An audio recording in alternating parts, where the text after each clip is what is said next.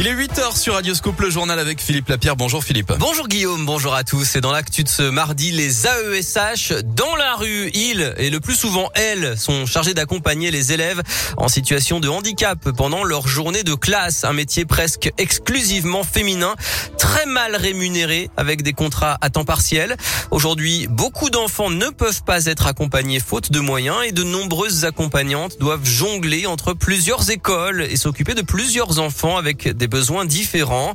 Marie de Paris est AESH dans une école de la région et adhérente au syndicat Sud. Les AESH qui sont nommés débutent au mieux leur formation en janvier. Donc pendant un trimestre, eh ben, ils découvrent. Les handicaps sont divers et variés et l'accompagnement qui va avec, ben, ça ne s'improvise pas tout à fait. Beaucoup font AESH et en primaire maternelle font le service de la cantine ou font la récréation euh, ou font le périscolaire il y a eu des promesses d'augmentation euh, de salaire. Moi, j'ai eu 6,66 euros de plus sur ma paye de septembre pour euh, une paye de 750 euros et quelques. Voilà, un rassemblement est prévu à 15h devant le rectorat de Lyon, euh, rue de Marseille.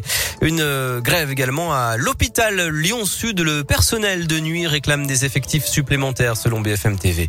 Dans l'actu, la campagne de vaccination de la grippe avancée de quelques jours. Elle devait démarrer la semaine prochaine. Finalement, ce sera dès ce vendredi 22. L'Assemblée nationale, elle examine le projet de loi de vigilance sanitaire ce mardi. Le texte prévoit de prolonger le pass jusqu'au 31 juillet. D'ailleurs, ne jetez pas systématiquement vos masques à usage unique, contrairement à ce que leur nom indique. On peut les réutiliser d'après une nouvelle enquête menée pendant un an et demi par des chercheurs français jusqu'à 10 fois à 60 degrés et protégés dans une tête d'oreiller. Alors est-ce que vous lavez et réutilisez vos masques à usage unique? C'est la question du jour sur radioscoop.com. Bientôt des caméras individuelles pour les contrôleurs des transports en commun lyonnais. Le Citral espère ainsi renforcer la sécurité des agents. Une mesure qui intervient après l'agression d'un papa qui à un passager de ne pas fumer dans le tram à côté de son enfant. La vidéo fait le buzz sur les réseaux sociaux. Bruno Bernard a réagi hier. Le président du Grand Lyon dénonce un acte inqualifiable, confirme qu'une enquête est en cours et promet des annonces sur la sécurité dans les prochains jours. Et puis, je vous le disais en titre tout à l'heure, la métropole de Lyon confirme que les anciennes usines Fagor-Brand vont fermer définitivement en novembre 2023, dans un peu plus d'un an donc.